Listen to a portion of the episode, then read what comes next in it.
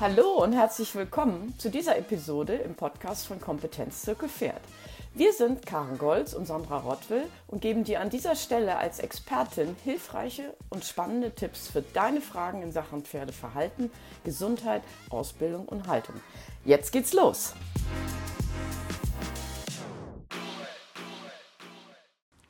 Wie heißt es so schön? Alle guten Dinge sind drei.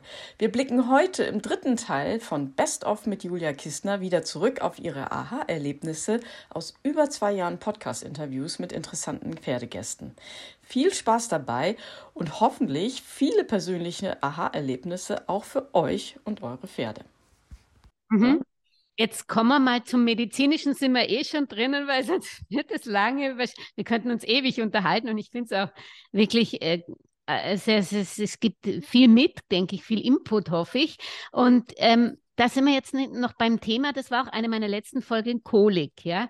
Es, es gibt so viele Irrtümer beim Reiten oder beim Umgang mit Pferden, die sich so einge eingebürgert haben. Äh, und bei mir war es zum Beispiel ich, bei meinem alten Pferd, wenn, äh, also Gott sei Dank habe ich keine Koliker, wahrscheinlich durch den Offenstall auch, aber trotzdem die eine ist wetterfühlig, habe ich ihr gesagt. Mhm. Naja, und dann habe ich eben die Sonja Berger, die ist von der klinischen Abteilung für innere Medizin bei der Veterinärmedizinischen Uni in Wien ähm, tätig und habe ihr das erzählt und hat gesagt, tut mir leid, aber ich muss Ihnen sagen, es ist es gibt keinen, äh, keine Studie darüber, dass es Wetterkolik gibt. Das gibt es nicht. Das ist medizinisch nicht bewiesen. ich sagte, mhm. das gibt es doch gar nicht. Aber er hat sich gesagt, halt indirekt dadurch, dass eben beim Wetterumschwung die Pferde gestresst sind. Mhm. Ja, und, und dadurch aber, aber, aber direkten Zusammenhang zwischen Wetter und Kolik, das habe ich zum Beispiel von ihr gelernt. Und ich war mir so sicher, ich habe immer gesagt, ja, mein eines Pferd ist Wett, Wetter, man hat die Wetterkolik. Und sie hat gesagt, das gibt es nicht so in dem Sinn, ja. Oder ich habe nicht gewusst, also ich habe gewusst, da gibt es ja auch schon wieder andere. Früher hat man immer gesagt, man sollte das Pferd ja nicht auf dem Boden liegen lassen, wenn es Kolik hat, ja. Aber dabei, wenn das Pferd ruhig liegt, kann man es liegen lassen. Es geht nur darum, wenn es hin und her anfängt zu wälzen, dass sich dann die Gedärme ver... Aber, aber man lernt so, na, Pferd legt sich hin, sofort auf, auf, auf, aufjagen, ja. Und das ist völlig falsch. Ja? Oder ich arbeite gern, auch wenn man bei der Apotheke immer wie ein Junkie angeschaut wird, wenn man eine größere Portion Efortil bestellt, ja? weil das scheinbar die Leute zum Aufpushen nehmen. Aber für mich ist das das beste Mittel, ähm, wenn das Pferd äh, einfach Kreislaufprobleme hatte. Ja? Mhm, mhm. Und, und ich habe ich hab immer gedacht, ich habe immer so gearbeitet, wenn, wenn mal, der, was bei mir im Stall wirklich selten ist, aber wenn Kolik war, dann habe ich zehn Tropfen Efortil in die, in die ähm, Spritze und habe es reingegeben, ja. Mhm. Und sie hat gesagt, also das darf man bei Kolik weder, das, was man aus dem Western kennt, dem Pferd ähm, äh, Kaffee einflößen, sollte man ja nicht machen und auch nicht Efortil einflößen, ja, weil mhm. Ähm, das einfach das Einzige, was das macht, ist den Herz, das Herzrhythmus ähm, praktisch erhöhen. Und das aber so lang, wo die, wo die Kolik dann schon wieder auch behandelt, das ist ewig lang das Herz, dass das, das Pferd und äh, praktisch noch mehr den, den Organismus stresst. Ja? Und man mhm. darf nicht die Her Herzfrequenz bei einer Kolik erhöhen. Ja?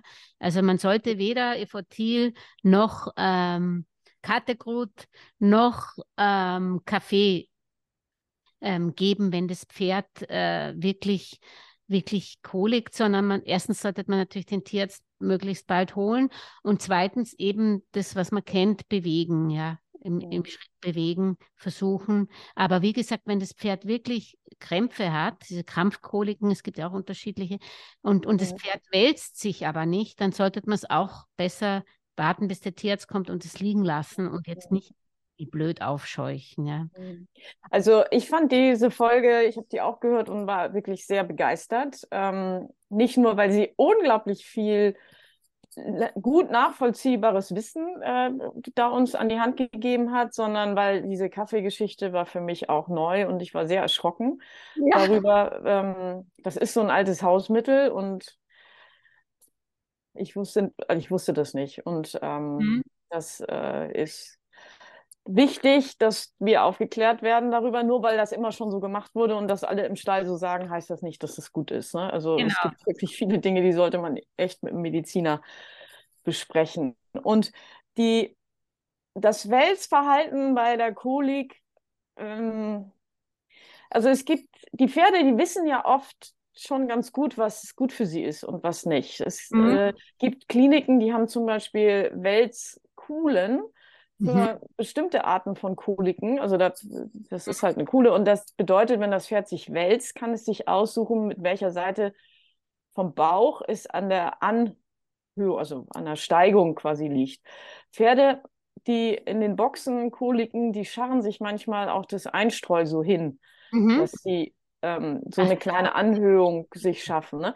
Also manchmal ist es, aber das ist jetzt kein Rat, den wir hier über diesen Kanal geben. Ja, aber wir sind ja keine Mediziner. Das wir sind keine Mediziner, aber nicht alles immer sofort zu unterbinden, was das Pferd anbietet. Weil ich ja, glaube, wir kriegen auch ganz viel, gerade bei den Pferden, die offen in, in, in, einer offenen Haltung leben, kriegen wir auch ganz viel nicht mit, was auch gut mhm. ist.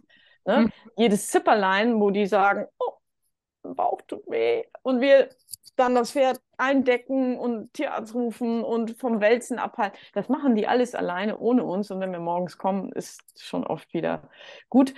Nichtsdestotrotz ist es natürlich auch super, dass wir unsere Pferde beobachten und den Tierarzt rufen können und der bei einer Krampfkolik Buscopan spritzen kann und das dann auch schon reicht. Ne? Mhm, mh. Aber die Pferde mal auch machen lassen, ist, glaube ich, mhm. ja, kann man mal drüber nachdenken. Ja, und, und also apropos medizinische Tipps, also ich bin nicht einer, der sklavisch der Schulmedizin folgt, aber ich bin auch nicht einer, der meint, äh, alles nur Alternativmedizin. Also ich habe zum Beispiel persönlich immer so, auch bei menschlichen Behandlungen, aber ich habe eine gute Zahnärztin, die gibt mir Annika Globuli nach der Behandlung und ich denke mir, okay, nehme ich es, damit sie zufrieden ist und vielleicht. Ja. Und, und, und, genauso das Einzige, was ich verwende an Silvester, die Rescue-Tropfen, das sind mhm. eigentlich Bachblüten, aber sonst glaube ich an das Ganze überhaupt nicht. Aber wo ich schon dran glaube, sind pflanzliche Wirkstoffe.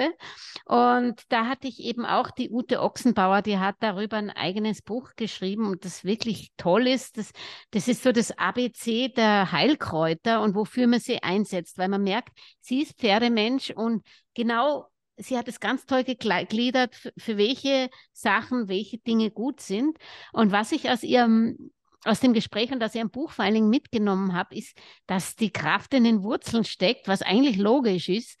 Aber ähm, zum Beispiel meinem Kasching-Pferd, die darf ja nicht grasen, aber sie ist, sie ist ein gerner Esser. Ja. Und dann, was ich halt mache, ich nehme ähm, Brennnesseln und trockne die und füttere die wenigstens, ja? Und mhm. weil die auch gesund sind. Und, und sie hat mir den Tipp gegeben, gerade so im Herbst, jetzt ist natürlich nichts mit Brennnesseln, aber dann grab die Dinger aus, ja?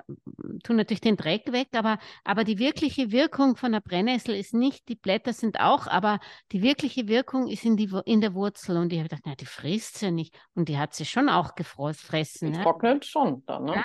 Also ja. von Heilpflanzen, also wie gesagt, da kann ich zum Beispiel, ähm, ich habe keinen Deal mit ihr, aber ich kann dieses Buch wirklich empfehlen. Mhm. Also, das heißt, glaube ich, sogar Heilkräuter, Heilkräuter für Pferde von der Ute Ochsenbauer wo sie wirklich Kapitel für Kapitel die einzelnen Sachen für die verschiedenen Krankheiten, Kräuter und auch ähm, zum Beispiel habe ich auch nicht gewusst, manche Sachen, Kräutermix, wie man sie äh, im Futter kriegt, so Fertigfutter, ja, also so Heilkräuter, da, das ist manchmal kontraproduktiv, solche Mix. Und manche Mix geben, die, die, wo, wo das eine Kräuter auf das andere abgestimmt ist, da macht es Sinn. Aber mhm. einfach alle Heilkräuter äh, kreuz und quer da, da zu verfüttern, ist nicht gut. Oder dass man halt auch Essenzen ganz leicht machen kann. Das kann ich vielleicht auch noch als Tipp geben, dass man, dass sie sagt, das wirkt eigentlich am besten, dass man halt im Herbst noch oder so die, die, die, äh, die wirklich sammelt und dann einfach in dieses typisch braune, dunkle Glas tut man Alkohol, irgendwelchen, den man hat, Mhm. Und, und, und setzt diese Essenz rein und tut alle paar Tage halt schütteln und so und nach zwei Wochen ungefähr abgießen und dann hat man eine super Essenz, die man auf jedes Futter draufgeben kann und das hat dieselbe Wirkung fast wie wenn man wenn man einfach nur die trockenen Kräuter gibt. Ja, und es ist ganz also, leicht selber zu machen. Diese Tinkturen nennt sie die, ja. Ja, aber was meinst du mit äh, Alkohol, den man hat? Also muss das kein reiner aus der Apotheke sein? Nein, nein, nein. Sie hat gesagt, das kann, also wie gesagt, das ist ja eh, man sollte ja sein Pferd nicht Alkohol, aber das ist dann so gering dosiert, weil man gibt ja nur tropfenweise dann diese ist. Mhm. Äh, also ich kann das mit Wodka machen oder mit Gin? Kannst mit allem machen, alles ah. was hochprozentig ist. Also es sollte hochprozentig sein, ja. Okay, also 40, Wein oder, oder so, aber alles mhm. was so 60, 40, ja 60 Prozent oder 40 Prozent geht schon. Ähm, mhm. Auch wenn du irgendwelche Geschenke mal bekommen hast, die du die nie austrinkst, ja, ist für, für, Ding, Ding, für Tinkturen reichen sie alle mal. Also, da musst du nicht unbedingt extra, extra Alkohol kaufen. Ja.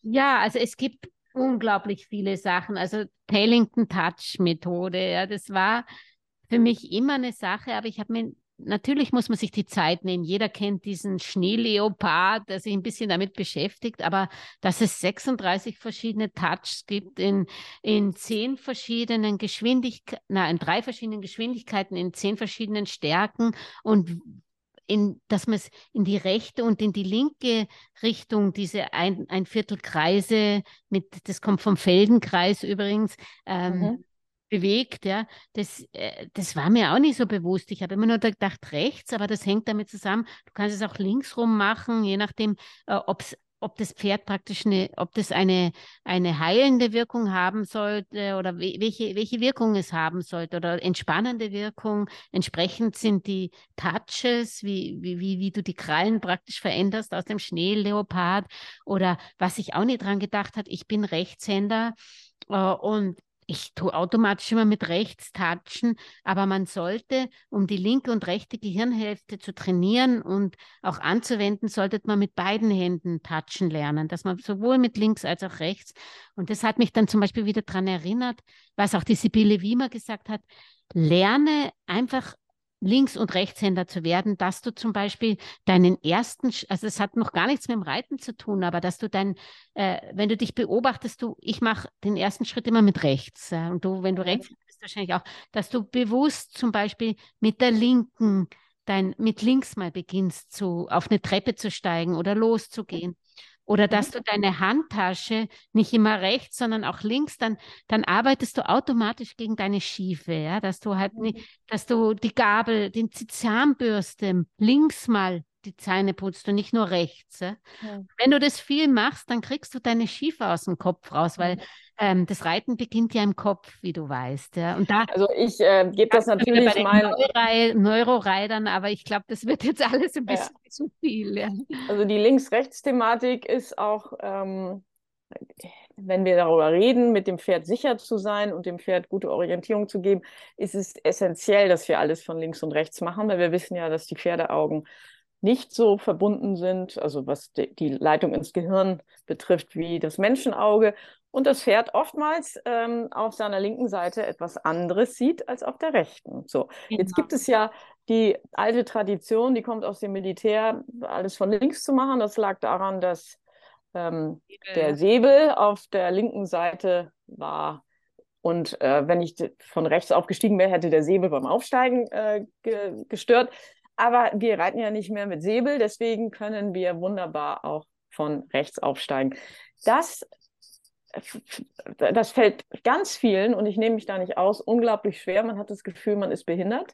Also man, man ist, man, man, es fällt einem nicht so leicht, das ähm, linke Bein zuerst über den Sattel zu schleudern, weil das Fahrrad besteigen wir auch meistens von rechts, äh, ja. von links.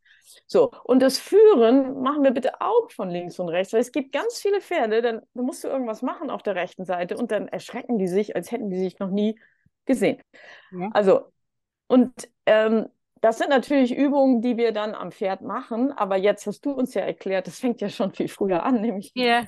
wir müssen ja nicht immer jede Übung mit dem Pferd zusammen machen, wir können genau. die erstmal alleine für uns machen und ähm, schon mal anfangen, auf dem Fahrrad andersrum aufzusteigen oder die Zähne mit der anderen Hand zu putzen, damit wir selber geschickter werden. Ja. Mhm, mh, ja. Ähm, die, die äh, Folge mit dem Martin Lasser, der über die T-Touches äh, gesprochen ja. hat, habe ich natürlich auch gehört. Ich fand das auch ganz großartig und bin ganz will ich jetzt bei ihm einen Kurs machen, weil ich finde, es ist nochmal eine Sache, das nachzulesen im ja. Buch. Ne? Ich habe auch Bücher von der Linda, ähm, aber jemand an der Seite zu haben, der einem auch sagt, was ich da jetzt fühle, ist das richtig, ist der Druck richtig, das weißt du alles nicht, wenn du nur Video guckst und Buch liest.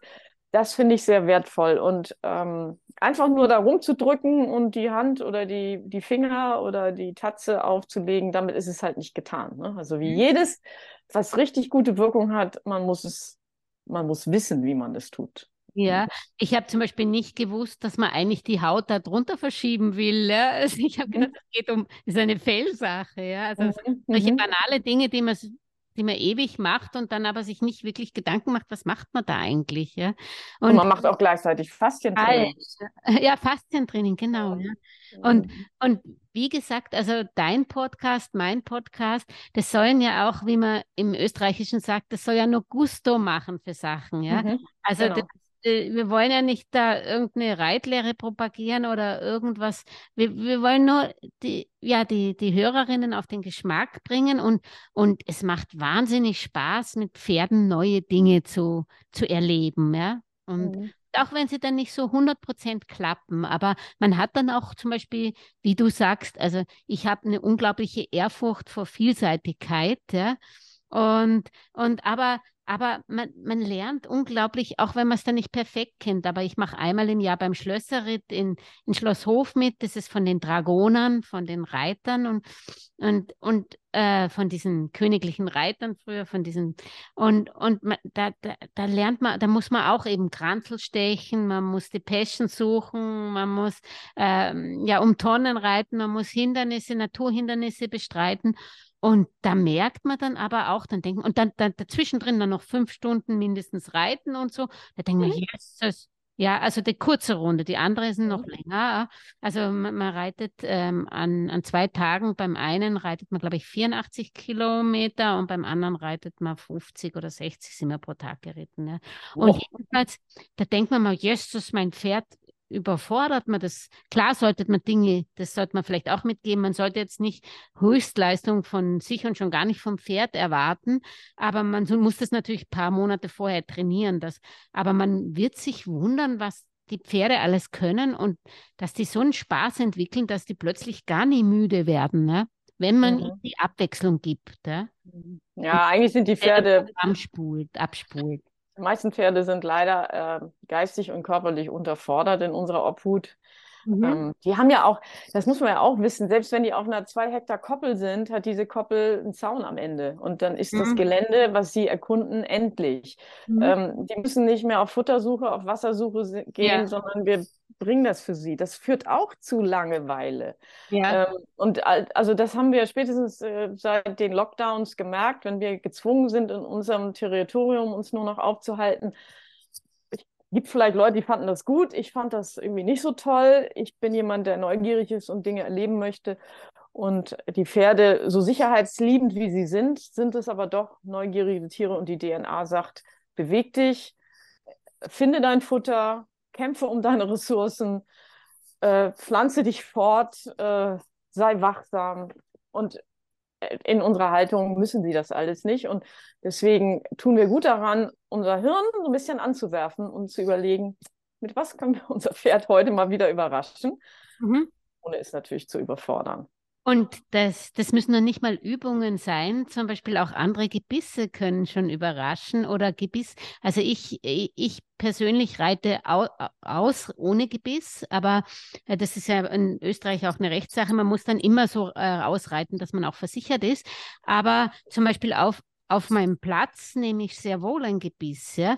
Und da hatte ich zum Beispiel eine Expertin, die äh, Bräutigam die hieß sie, die war von, ähm, von Sprenger, ja, und, und die hat mir mal die vielen Feinheiten der unterschiedlichen Gebisse gesagt, ja, und das ist wieder was, was sich so einbürgert. Man weiß, okay, man muss beim Maul, äh, muss man äh, eine Handbreit, eine Fingerbreit noch Platz haben, ähm, vom, von der Gebissbreite und so, ja, dass das ganz so nicht ganz ist, sondern dass man halt das auf das Gebiss ankommt. Also dass zum Beispiel Olivengebiss, das halt da übergeht, dass das anliegen kann und eben Wassertrends in einen halben Zentimeter Spielraum braucht. Gell?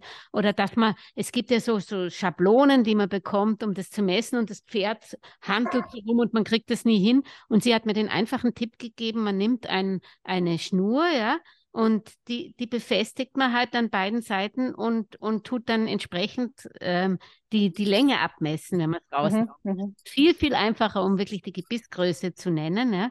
Mhm. Und ich habe halt umgestellt bei der Velvet, bei der schwarzen im Hintergrund, die habe ich. Ähm, die habe ich immer mit Wassertrense auf, auf, auf dem Viereck geritten. Und dann habe ich gedacht, okay, die, die tut sich schwer beim Biegen und Stellen. Und dann habe ich das mit einem Olivenkopf und da fühlt es sich viel, viel wohler damit, weil, weil mhm. die, die, die, wird, die kann ich nicht durchs Gebiet, kann ich nicht ja, das Maul ziehen.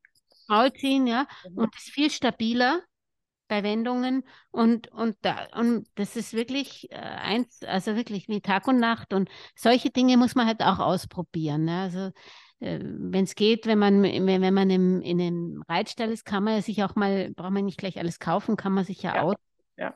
Leihen, auch diese ja. von anderen und alles ausprobieren. Es ist, zum Beispiel, ich habe gedacht, naja, versuche ich diese Apfelgebisse. Ja, der Tänzer hat das erstmal alles abgebissen. Ja, das hat keine, keine zwei Minuten gedauert, war das Gebiss ruiniert. Ja, war nur noch das, der Edelstahl dadurch. Ja. Ja. Oh.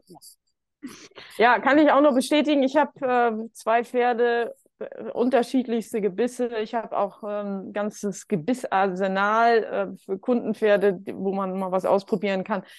Und mein Junger, der hat ähm, von der doppelt gebrochenen, einfach gebrochenen Schenkeltrense, Stange, alles schon im Maul gehabt und jetzt reite ich mit Glücksrad. Ja, Glücksrad habe ich auch. Das ist fein. Den reite ich sogar in der Vielseitigkeit mit einem, einer gebisslosen Zäumung und auf der sanftesten Einstellung, also das ist äh, quasi wie ein Halfter. Ja.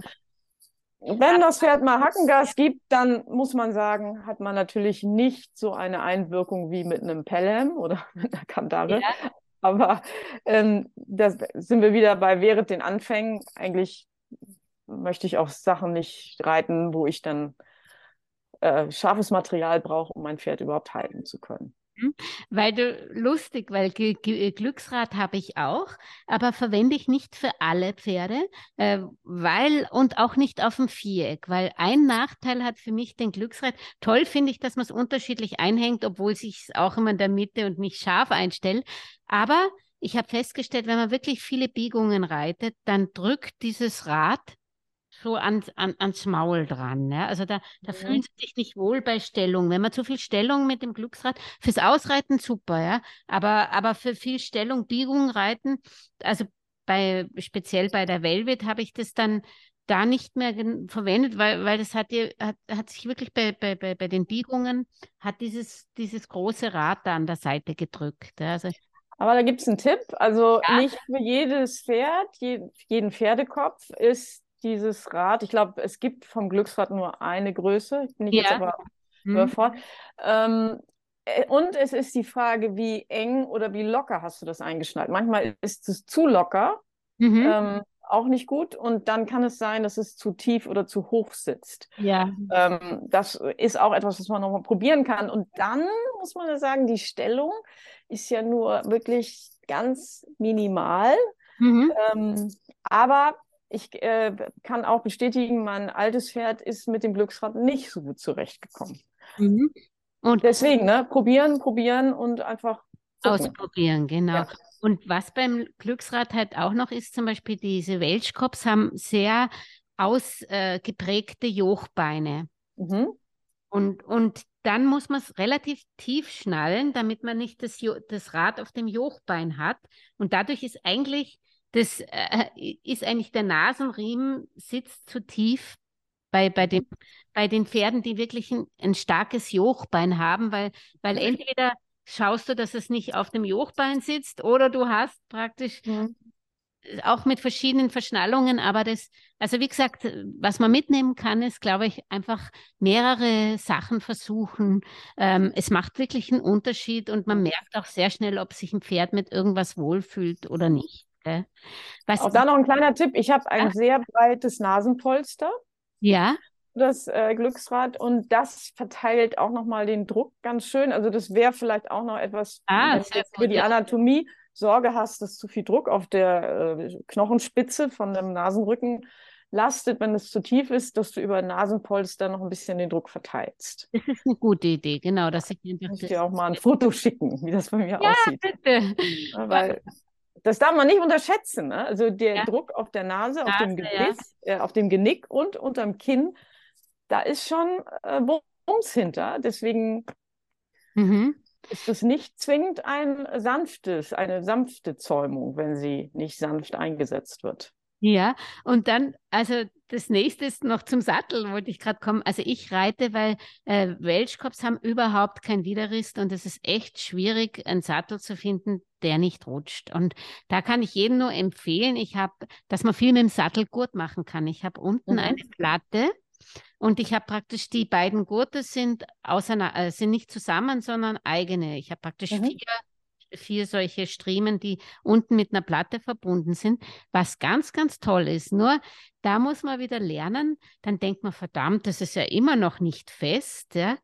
Aber unten die Platte drückt er schon. Also mhm. da muss man wieder beim Gurten aufpassen, welchen Gurt hat man, wie, wie fest zieht man denn? Also da, da hat mich auch meine, also Reitlehrerin darauf aufmerksam gemacht, du, der Gurt ist schon fest, weil die Platte unten. Ja. Da, das sind so Feinheiten, die muss man dann wirklich auch mit von jemand anders auch vielleicht und auch von, von wirklich vom Reitlehrer oder Profi sich immer wieder dran wenden, ob das wirklich, äh, weil da überschätzt man sich leicht, gerade bei der Zäumung und auch bei der Sat beim, beim Satteln. Ja. Und es gibt ganz viele Dinge, Dinge, die lernst du auch in der Reitschule nicht. Also ich glaube, es ja. geht vielen so wie mir. Ich habe äh, irgendwann reiten gelernt. Hab, in, bei uns heißt das Basispass. Da lernst du so die ganz einfachen Sachen. Und dann habe ich das kleine und das große Reitabzeichen gemacht. Und ich habe das Jagdabzeichen und Geländeführer und so habe ich lauter Abzeichen gemacht. Und war dann so retrospektiv, als ich dann angefangen habe, das alles richtig zu studieren, erstaunt, wie rudimentär da die Infos sind. Und da wird halt natürlich der Standard gelehrt, aber du kriegst nicht die, den Blick an die Hand, wirklich bei jedem Pferd unterschiedlich zu gucken. Und du weißt oh, ja natürlich noch nicht, welche unterschiedlichen Dinge es so gibt, welche Vor- und Nachteile bestimmte Sättel haben, Sättelbäume, Sättelausführung, Gurte. Mhm. Ähm, jetzt kommen wir wieder zurück zum Schnürengurt. Das war ja über Jahre ja, war das ja, genau. verpönt, dieses alte Ding, mhm. olle Ding. Und, ne, aber es lohnt sich wirklich, sich zu ja, beschäftigen. Und das ist echt viel. Also, ne? Man kann den ganzen Tag sich nur mit Pferdethemen auseinandersetzen. Ja. Apropos noch zum Satteln, ein Tipp eben von der, äh, von der Sattlerin, die ich äh, zu Gast hatte. Äh, die hat zum Beispiel, seitdem mache ich das, ich hatte immer sehr knappe Satteldecken oder, oder, oder auch Schabracken und sie hat gesagt, hey, tu, den, tu beim Satteln nicht den Satteln anfassen, sondern vorne und hinten die Satteldecke. Tu dann den Sattel 30 Grad heben und über, über den Widerrist in die richtige Position führen, ja, also so rüberschieben langsam. Und und seitdem habe ich kein Verwursteln mehr im Zwiesel oder hinten oder im Kanal von der Satteldecke, weil ich hebe jetzt beim Satteln, hebe ich praktisch nur die Satteldecke, die ich jetzt ein bisschen größer gekauft habe, dass ich sie auch anfassen kann und dass sie nicht so knapp ist, dass ich sie nicht anfassen kann. Und damit habe ich wirklich diese ganze Verwurstelei der Unterlage wegbekommen. Ja? Also, das sind so also die Verwurstelei ist ja eine Sache, das fehlende Einkammern der Satteldecke. Einkammern, genau, ja. Ist äh, eine andere Sache, weil du glaubst nicht, und das wirst du merken, wenn du mal deinen Finger darunter tust, die Satteldecke wird durch den, das Angurten des Sattels meistens mit nach unten gezogen und hat dann eine ganz genau. straffe Auflage auf dem Widerriss. Und das kann bei jedem Trab oder bei jedem Galoppsprung so auf den Widerriss drücken, dass das Pferd einen Teufel tun wird, seinen Rücken an dieser Stelle anzuheben. Wir wollen ja, dass der Widerriss hochkommt und aus dem hohen Widerriss das Pferd den Hals fallen lässt. Das machen die nicht, wenn da so viel Druck drauf ist. Also, das Einkammern der Sattelunterlage ist das ganz wichtige, die ganz wichtige Vorbereitung, bevor ich da nachgurte. Mhm. Weil wenn, wenn ich den Gurt fest habe, kriege ich das auch nicht mehr hoch. Ja, ne? und das und die Einkammern, das funktioniert am besten, wenn man sich praktisch an den Satteldecken äh, orientiert und dort festhält und nicht am Sattel, also nicht am Zwiesel. Genau. Genau. Ja, zum Abschluss vielleicht jetzt wirklich kommt noch eine rechtliche Folge, wo ich viel mitgenommen habe. Also da, wer, wer in, in, Österreich in einem Verein ist, der kriegt immer die Pferderevue auch zugeschickt und da findet er unter Niederösterreich, glaube ich, immer die Dr. Nina Ollinger Rechtsexpertin, die wirklich eine extreme Expertin ist. Die hat sich, äh, äh, die hat sich, also auf Franchising auch, aber sie hat sich auch auf Pferderecht spezialisiert. Mhm. Und mit ihr hatte ich jetzt eine Folge gemacht, äh, weil es mich natürlich auch selber betrifft, Mitreiter. Also man sagt ja schnell mal dem, dem Mädchen nebenan, na klar kannst kommen und so, ja. Und mhm. sie hat mich dann ein bisschen vorsichtig gemacht, dass man wirklich alles vertraglich festhalten sollte, ja. Und aber was das interessant Interessante war, weil ich hatte immer gesagt, na, du musst erst den Reiterpass machen, aber dass der Reiterpass gar nicht das Essentielle ist, sondern es ist immer der, eigentlich der Erziehungsberechtigte ist, der, wenn der dir das Kind schickt, ist er verantwortlich rechtlich, außer du stellst fest, du lässt ein Kind oder einen Erwachsenen vorreiten und beurteilst, ob dieser ähm, ob, ob, ob, ob er fähig ist, dein Pferd zu reiten. Das solltest du, du solltest nie, nie, nie irgendeine Äußerung machen oder den vorreiten lassen, ähm, weil dann, wenn was passiert, kann man immer sagen, ja, du hast ja gesagt, genau derjenige kann dein Pferd reiten, ja, und, und das kann ja niemand, äh, Unfälle passieren, ja, aber deswegen sollte man, wenn, das nur mit dem Reitlehrer und den das beurteilen lassen, aber nie sich darauf einlassen und den Mitreiter, auch wenn man es natürlich als menschlich verständlich ist, dann muss man es halt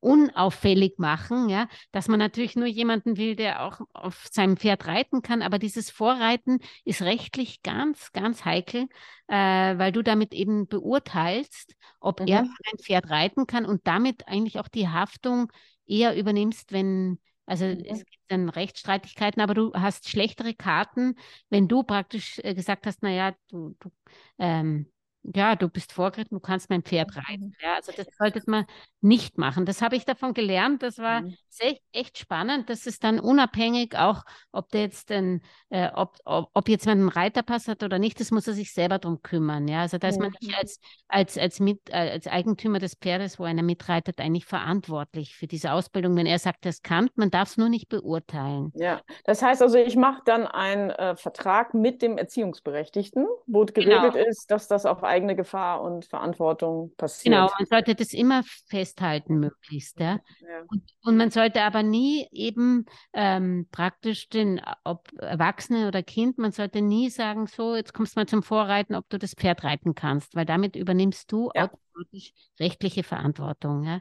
Mhm. Das habe ich von ihr erklärt, das war sehr spannend. Und sie hat einen Tipp gegeben, aber das ist scheinbar in Deutschland, weil mich deutsche Hörerinnen da gerügt haben, dass das da schon längst umgesetzt und anders umgesetzt ist. Aber als, als Erinnerung an alle österreichischen Pferdehalter, ich habe es selber auch noch nicht gemacht. Ich muss mir auch an die Nase ziehen. Aber man muss bis 1.1.23 auf www.fis.at also www.vis.at, muss man seine Pferde registrieren lassen. Und zwar, das ist ein Europarecht. In, in Deutschland läuft das irgendwie anders. Ich habe es nicht ganz verstanden, aber da ist es scheinbar, weil eigentlich ist es ein Recht, wahrscheinlich hat es Österreich bis jetzt noch nicht umgesetzt und muss es jetzt umsetzen. Und zwar, da muss jeder, der einen Reitstall hat, muss alle Pferde, also es muss nicht der unbedingt der Eigentümer registrieren, sondern nur wenn du deine Pferde am Haus hast, so wie ich, dann bin ich verantwortlich. Mhm. Wenn, ich, wenn du jetzt wo eingestellt bist, dann muss quasi der Einstellbetrieb dich registrieren. Und, mhm. der, äh, und, und bei jedem Stallwechsel muss der neue Stallbesitzer oder so, immer dort, wo das Pferd untergebracht ist. Mhm. Der Hintergrund ist, glaube ich, einfach das, dass es hat, einerseits wollen sie eine Statistik machen, wo Pferde untergebracht sind, denke ich mir. Und das Zweite dürfte auch sein, weil es gibt ja doch viele ähm, ich habe jetzt Landwirtschaft landwirtschaftlich gewidmete Fläche. Aber es gibt ja viele, die haben ein Haus und haben im Hinterhof ihr Pferd stehen, aber das ist nicht landwirtschaftlich gewidmet. Ja? Und damit mhm. kriegen sie jetzt die alle raus, die ihre Pferde quasi irgendwo halten, wo sie sie nicht halten dürften, nehme ich an. Also, mhm. Ich hatte ja schon die Hoffnung, weil ähm, das ist ja auch ein Thema, was wir schon mal, ist noch eine Folge, die bei uns aussteht, äh, das Thema krimineller Pferdehandel. Da habe ich ja, ja nicht nur das selber. Hilft es sicher auch, ja. Genau. Und ähm, da gibt es ja, also es ist so, dass die, der Besitz des Pferdepasses und jedes Pferd hat ein ja. Pass, entweder einen originalen oder einen gefälschten. Ähm, mhm. sagt noch nichts darüber aus, dass du der rechtmäßige Besitzer bist, mhm. sondern ähm, da gibt es Stellen, also ähm, in Deutschland ist es die FN, wo du dein Pferd registrieren lassen musst, mhm. damit du rechtmäßig der Besitzer bist. So ein bisschen wie beim Auto der Fahrzeugbrief und der Fahrzeugschein. Mhm. In dem Fall ist der Pass der Fahrzeugschein, aber der Brief, da musst du dich drum kümmern. Und das ist natürlich etwas, was dem auch Rechnung trägt, weil wenn das Pferd registriert sein muss, dann gibt es ja auch irgend, kann man das nachverfolgen. Ähm, Im Idealfall hat es auch noch einen Chip, also wahrscheinlich muss die mhm. Chipnummer mit angegeben werden ähm, sodass dann auch nicht mehr so viel, so erstmal naiv gedacht, nicht mehr so viel krimineller Handel betrieben werden kann. Weil das, was ich erlebt habe hier, genau. ist ganz schlimm. Und ja. ähm, aber, das, aber das, das, hilft ja in dem Fall eigentlich nicht, weil ich habe mir auch gedacht, was soll jetzt diese Bürokratie wieder, weil äh, gechippt müssen ja Pferde schon, glaube ich, jetzt die letzten 20 Jahre sein oder schon ziemlich lang. Ja. Ich hatte nämlich noch ein ungechipptes Pferd mal, aber ich glaube schon so um die Jahre Tausendwende bestimmt. Und da müssten sie schon genug wissen, ja. Aber da, ich meine, das hilft schon auch gegen kriminellen Pferdehandel, weil der Händler muss ja angeben, du weißt zumindest, wenn das Pferd nicht mehr dort ist oder woanders ist. Sonst, sonst ist er praktisch, das ist der Stallbesitzer, ähm, der kann ja nicht einfach irgendwelche weil der muss die Pferde angeben. Also wenn er Kontrolle hat, muss er da gemeldet, muss das Pferd, er muss vorweisen, dass die Pferde gemeldet sind bei ihm im Stall. Ja? Und mhm. durch den Wechsel, früher wurden ja Wechsel gar nicht registriert, aber damit wird ja eigentlich registriert noch zusätzlich, wo das Pferd ist. Ja? Aber ich glaube eher, dass das, die wollen einfach einmal wasserrechtlich, dass man sieht, okay, wo sind gehäuft eben Pferde oder so. Also wasserrechtliche Frage ist. Und ich denke mir halt, dass man vor allen Dingen diese, diese nicht genehmigten Ställe damit rausbekommt. Mhm. Aber was nützt dir das schönste, ähm, die schönste Regel, das schönste Gesetz, wenn es keiner kontrolliert? Ja. Und, ne, auf die Einhaltung äh, achtet, ne? weil dann, das ist ja also die, der kriminelle Pferdehandel und das Verschachern von Pferden ähm, zum Schlachtpreis geht auch nur deswegen, weil Schlachter und Tierärzte zusammenarbeiten. Also eigentlich muss jedes Pferd, was zum Schlachter geht, muss einen Pass haben und muss ja. tierärztlich es okay dafür gegeben haben, dass das Pferd so krank ist, dass es jetzt erlöst werden muss. Mhm. Ähm, das passiert ja auch nicht, weil da ganz viel unter der Hand läuft. Da sind sie aber eigentlich in Österreich sehr streng, weil ich habe das selber erlebt. Mein Pferd ist in der Wettmet gestorben, mein erstes. Und das ist Wien und ich bin aber in Niederösterreich zu Hause. Und weil ich in vier Tagen nicht den Pferdepass dorthin gewandt habe, weil ich mir gedacht habe, das macht sowieso Wien, weil dort ist er gestorben, habe ich gleich eine Verwaltungsstrafe von 460 Euro, die ich dann aber wieder einge einge, ähm, zurückbekommen habe. Aber also da, da beim, beim Sterben von Pferden sind sie sehr schnell. Ja, also ja wenn du in einem Klinikbetrieb bist. Aber wenn wir über kriminellen Pferdehandel reden, dann ja. wird das Pferd ja nicht in der Klinik euthanasiert, sondern irgendwo in einem Schlachtbetrieb. Ja, das stimmt schon. Also ja. Das ist aber eine extra Folge. Also das, ja, extra das wir, da können wir gerne mal aufklären, äh, was da so geht, weil auch das ist etwas, was die Fantasie von vielen Pferdebesitzern sprengt. Mhm. Wir haben ja schon bei der Folge Augen auch ja. beim Pferdeverkauf das angerissen.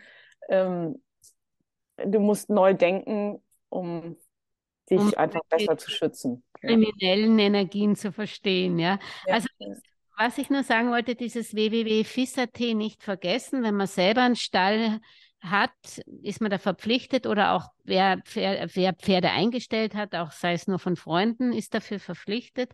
Äh, ähm, die Nina Olliger hat insofern Entwarnung gegeben, dass man nicht sofort gestraft wird. Aber wenn man dann aufgefordert wird und das nicht macht, also beim, beim, beim Wiederhol wenn man Wiederholungstäter wird und dann nicht reagiert, dann können schon in ein paar tausend Euro Strafen drohen. Ja? Also das mhm nicht zu unterschätzen. Ich, ich muss sagen, ich habe es mir kurz reingeblickt, war dann aber zu faul, weil da muss man die Pferdenummer rausgeben oder so. Aber es ist keine Hexerei. Man kann das mhm. sicher mhm. in zehn Minuten, wenn man sein Pferdepass parat hat, kann man das eingeben. Ja, und das mhm. Vielen Dank, liebe Julia, dass du diese ganzen Aha-Momente mit uns geteilt hast. Ähm, jede Folge für sich ist ja wertvoll, deswegen geht unbedingt auf die Seite von Auf Trab und hört euch die Folgen selber an und bildet euch eure eigene Meinung und sammelt äh, noch weitere Aha-Momente zu den jeweiligen Themen. Das würde ich euch wirklich raten. Ansonsten äh, hier nochmal der Hinweis, äh, wenn euch unser Podcast gefällt, dann werdet ihr auch unser Newsletter lieben. Dort gibt es immer noch mehr und weiterführende Informationen. Meldet euch da unbedingt an. Link dazu findet ihr auch in den Shownotes. Und jetzt wünsche ich euch ganz viel Freude mit euren Pferden und sagt bis bald.